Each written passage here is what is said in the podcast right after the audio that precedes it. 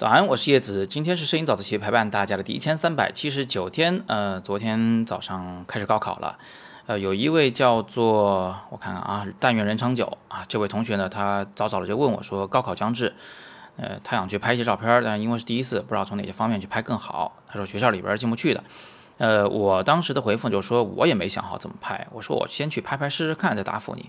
所以昨天我就去拍了。拍了以后呢，我也总结了一些拍摄的技巧方法啊，我今天就答复你，希望还能赶得上，你今天还能去拍，明天应该还能去拍，对吧？那首先呢，我们还是确定一下，就是这个拍摄呢，肯定是学校里边是进不去的，咱也不是记者，记者也进不去啊。呃，我们就在学校门口来记录这一次难得的特殊的高考啊，学生也戴口罩，家长也戴口罩的这个高考。那么这样的拍摄呢，其实最难的呀，就是你的拍摄场景会非常的乱。啊，所以我们今天重点就来解决一下这个问题，就怎么样让你的画面不乱，让你的主题比较鲜明。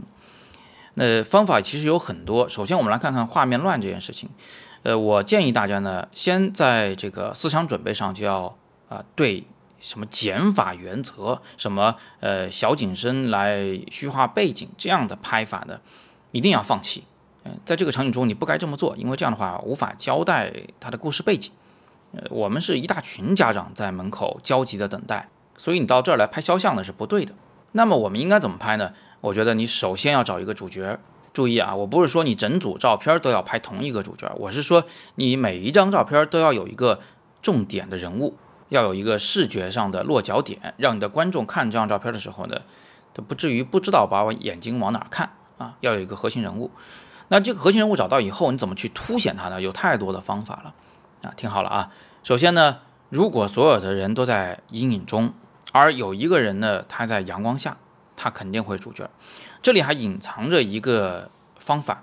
我在拍摄的时候呢，就发现，哎，呃，这个地面上大部分的地方啊都是树的阴影，唯独有一小块这个地面确实是有一块光投过来。于是呢，我就先把相机朝向了这一块水泥地的。上边的这个位置就是啊正常人走路的这个高度，先进行了构图，然后我就等待有人走进来，走进这个画面，只要他走到了这一块唯一的光斑的位置，他的脸上呢就会出现一个非常漂亮的轮廓光啊，他会成为主角，而其他人脸上是没有光的，所以你可以去找现成的东西，你也可以去等啊，去预判即将发生的好的场景。这是第一个，就是用光来凸显人物。第二个，你可以用色彩来凸显人物。如果你周围的人都是冷色调的衣服，或者说是这个深色的衣服，而唯一只有一个人物呢是暖色的，甚至是大红色的衣服，那这个时候他一定会成为画面的主角。同样的，如果周围的人都是深色衣服，呃，其中有一个人穿的是白 T 恤，那他一定是主角。这是用衣物来凸显人物。啊，这里呢，我就想给大家看一张照片儿。呃，一位女士啊，穿着那个大红色的 T 恤，上面写着“旗开得胜”，啊，那她肯定是会成为这个画面的主角。画面里有再多的人，咱都不怕。那第三个方法呢，就是啊，如果你的这个画面中啊，大部分的人都是背影、侧脸啊，或者是半张脸，就是互相之间有些遮挡，唯独只有一个人是整张脸露出来的，那他一定会成为主角啊。因为他比较吸睛嘛，比较吸引大家注意。还有这个站立的位置也很重要。如果所有人都是扎堆站在一起的，啊，唯独只有一个人的离所有人都有点距离，那他就会成为主角。这个鹤立鸡群的人啊，会成为主角。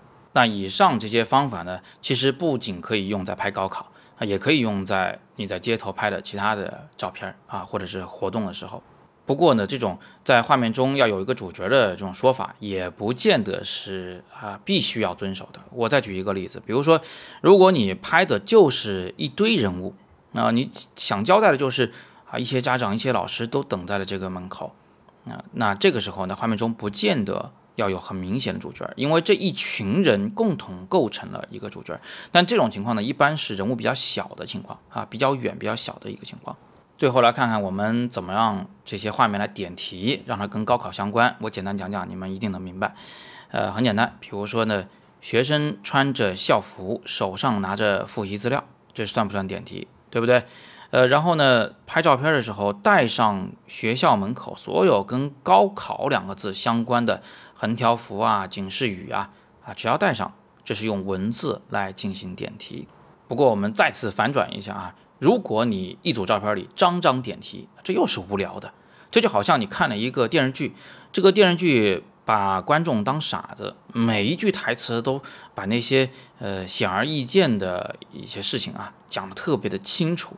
你看这样的电视剧肯定是觉得非常无聊的，对不对？所以你不要每张照片都拿文字去点个题，这就没意思了。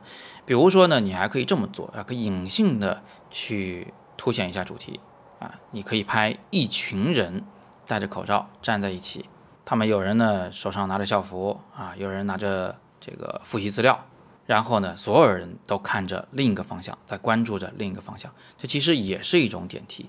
这说明大家都非常关注某一件事情。而且这些都是学生。那这张照片的后面，在编排的时候啊，放一张能够直接点题的照片啊，它就能构成一个组照。最后给一个建议：高考呢是整个社会的事情，不只是一个一个家庭的事情。所以呢，你除了拍家长和孩子以外，你还可以拍拍那些环卫工人、那一些保安、警察，呃，还有旁边等着的消防车、救护车，包括那些路障。啊，还有记者，免费送水的那一些机构，包括看热闹的人民群众啊，这都算是应该拍的题材，好吧？那今天我们就简单的先聊这么多。有人可能会说看不太懂这样的照片啊，呃，没关系，我在底部阅读原文里呢放了一个免费的讲座，讲座的名字呢就叫做《纪实摄影的审美与启发》，相信你看了以后呢就明白我们为什么要这么拍了。好。那大家有更多摄影问题啊，还是欢迎在底部向我留言，我会尽力为你解答。今天是摄影早自习陪伴大家的第一千三百七十九天，祝大家高考顺利。我们每天早上六点半，微信公众号“摄影早自习”，不见不散。